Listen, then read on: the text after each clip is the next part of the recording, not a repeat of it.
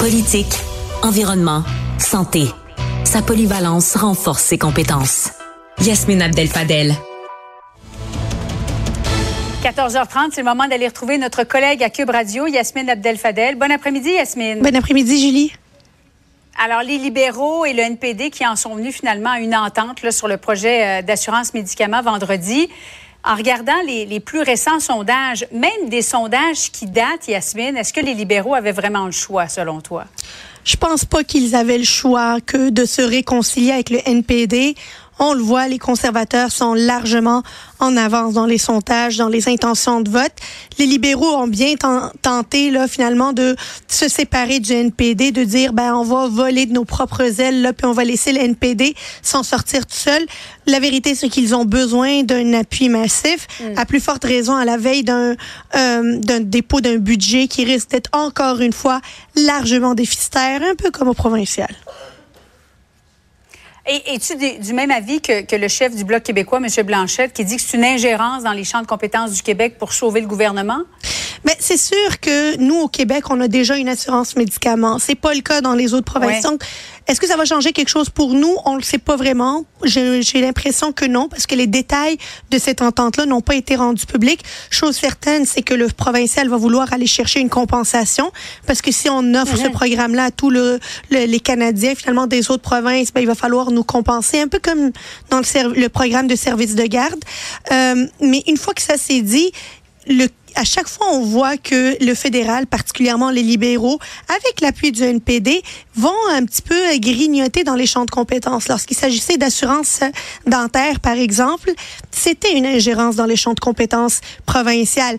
Mais quel gouvernement peut se lever puis dire, je ne veux pas que tu offres des services dentaires gratuits à ma population? C'est pas très vendeur politiquement. Alors, on l'a pas vu. Mais là, maintenant, étant donné que nous, on a déjà une assurance médicaments, ça l'est et ils le disent haut et fort. Donc, en échange d'une compensation, tu es d'accord avec ça? Oui, moi, tant qu'on nous compense, qu'on nous dise pas euh, de, de, finalement adapter notre programme au celui du fédéral, là, touchez pas à notre programme, envoyez donc l'argent, puis vous n'avez pas de questions à poser. bon.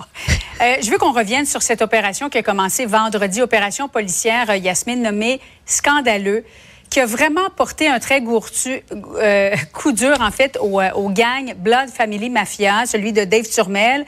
On est rendu à 21, 21 personnes qui ont été arrêtées. Et il y a de ça un peu plus de deux semaines, c'était l'équipe de JE du bureau d'enquête de notre collègue Félix Séguin qui nous avait véritablement fait connaître ce gang, la, la rivalité qu'il y avait entre le, le gang de Dave Turmel et les sympathisants des Hells Angels. Puis moi, je crois pas en la coïncidence là que le, le projet puis l'opération scandaleux là, c'était prévu il y a un an, puis tout d'un coup, c'est sorti deux semaines après le gros travail du bureau d'enquête et de Félix Séguin euh, dans ce dossier-là. La vérité, c'est que le bureau d'enquête a permis de révéler au grand jour cette chicane qui fait rage à Québec, ces, ces, ces, ces actions qui sont horribles et qui qui portent atteinte à la sécurité, à l'intégrité physique de plusieurs personnes qui l'ont rendu euh, finalement euh, public euh, à travers le journal de Montréal. Et nous, il y a encore quelques semaines, on savait pas c'est qui Dave Picturmel, puis on savait pas c'était qui Banane, puis on savait pas c'était qui Balloon. J'adore mhm. leur prénom d'ailleurs. De tous les noms, ils ont choisi Pic, Banane et Balloon. Mais juste c'est grâce à Félix Séguin, c'est grâce au bureau d'enquête si finalement la pression a été mise sur les épaules de la police qui a dit bon là maintenant on peut pas continuer à faire semblant de faire quelque chose là-dessus, on peut pas continuer à trouver ça normal, il faut démontrer à la population qu'on agit et que c'est inacceptable, la confiance envers les forces policières et euh, de notre travail est sous surveillance actuellement, il faut agir. Ils ont agi, ça a donné 21 arrestations et ces 21 arrestations-là, pas sûr qu'on les aurait vues si le bureau d'enquête n'avait pas sorti ce dossier qui est très important il y a deux semaines.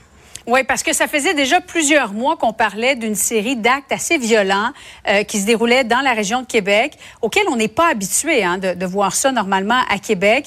Et on apprend qu'il y a plusieurs soldats de Turmel qui commencent tranquillement à délaisser son gang. Alors, est-ce que c'est le début de la fin pour euh, le, le, gang de Dave Turmel? L'avenir nous le dira. On va voilà, voir. Merci beaucoup, Yasmine. Merci, au revoir. Je te laisse reposer ta voix. Oui. Salut, bon après-midi, à demain.